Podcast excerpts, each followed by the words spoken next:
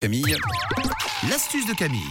Et on le disait tout à l'heure, on ne rentre pas dans l'atelier ce matin. Non, on reste sur le palier, Camille. Voilà, je vais vous donner une astuce pour bien finir la semaine pour nettoyer le, le paillasson et le désodoriser parce que généralement le nettoyage du paillasson, bah, c'est vraiment le truc que personne ne nettoie. Ouais, ou alors on le tape de temps en temps. C'est un peu ça. Puis tu sais, tu arrives chez les gens, tu te tapes les pieds, puis tu vois qu'il y a plein de trucs accrochés et tout C'est ça. ça. Alors, Oh. Vous allez voir que pour garder un bon paillasson, bah, c'est relativement simple de le nettoyer. Encore faut-il le faire.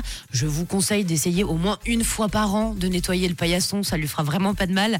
Alors pour cette astuce, vous aurez besoin aujourd'hui de bicarbonate de soude et de sel. Je vous explique. Le paillasson, il est souvent sale, donc rempli de poussière, toutes les branches que vous ramenez de l'extérieur.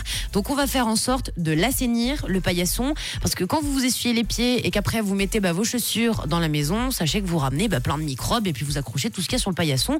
Donc on évite. Pour nettoyer le paillasson et puis faire disparaître la poussière, vous saupoudrez toute sa surface à sec de bicarbonate de soude. Donc vous prenez le, paillasson. Ah oui, généreusement. Il faut qu'il soit tout blanc.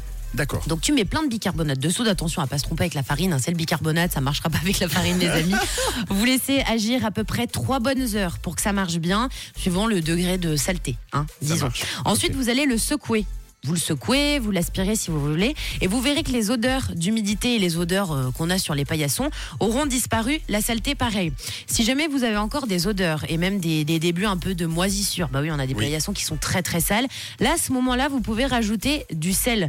Oui, on fait un peu euh, un mélange hein, de cuisine sur le paillasson. Donc en fait, vous faites un mélange à part égale de bicarbonate de soude et de sel. Pas besoin de mettre du gros sel, vous mettez du sel de cuisine, ça va largement. Vous attendez, pareil, trois bonnes heures, vous secouez, vous enlevez l'excédent et vous aspirez pour qu'il soit tout nickel. Et puis voilà, tadam, vous aurez un paillasson qui sera comme neuf.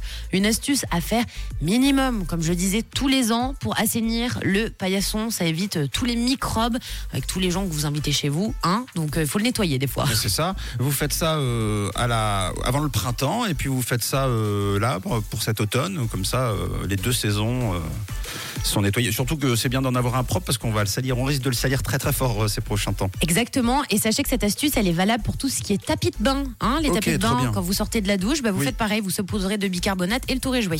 Parfait. On pourra relire bienvenue sur votre paillasson désormais après toute la poussière euh, dégagée. L'astuce, vous la réécoutez évidemment. Vous savez comment ça fonctionne en podcast sur rouge.ch en fin d'émission, bien sûr.